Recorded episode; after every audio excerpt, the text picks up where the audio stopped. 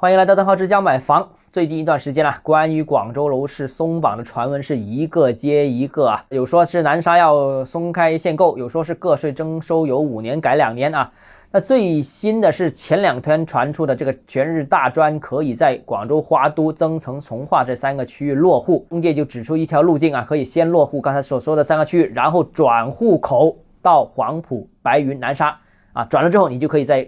上述的几个区域再买了，那当然也可以在核心城区四个城区买社保，买三年，你就可以在这个核心区域这四个区域买了。当然，这个新闻出来之后，其实当天就有一个媒体挖了出来了。其实这个所谓的新闻其实是旧闻，早在二零二零年年末的时候呢，这个就已经有一个征求意见稿已经发布了，就是跟那天公布的是一模一样的。而前两天这个媒体转载这个内容，其实在二零二一年的五月三十一号已经是正式发布了。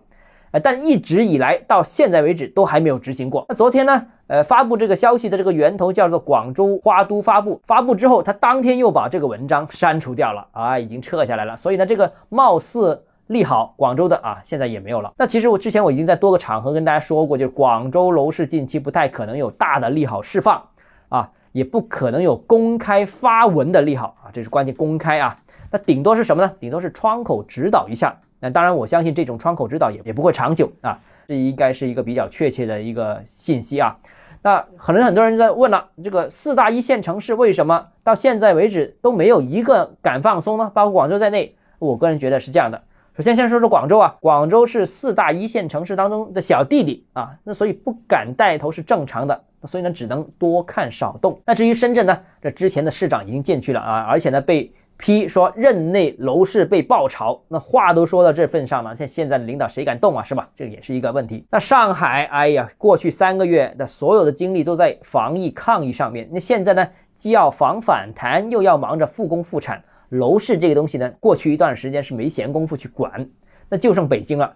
北京呢，其实在端午节前后时间呢，发布了北京四十五项措施，稳定经济增长，当然也提到了房地产。提到了满足合理的改善住房需求，但到目前为止啊，我们录节目这一刻为止啊，仍然没有什么重大举措。那所以呢，广州的大动作呢，可能性也不大啊。有也是北京先有，广州是跟着走。好了，今天节目到这里啊。如果你个人购房有其他疑问想跟我交流的话，欢迎私信我或者添加我个人微信邓浩志教买房六个字拼音首字母小写就是微信号 d h e z j m f。我们明天见。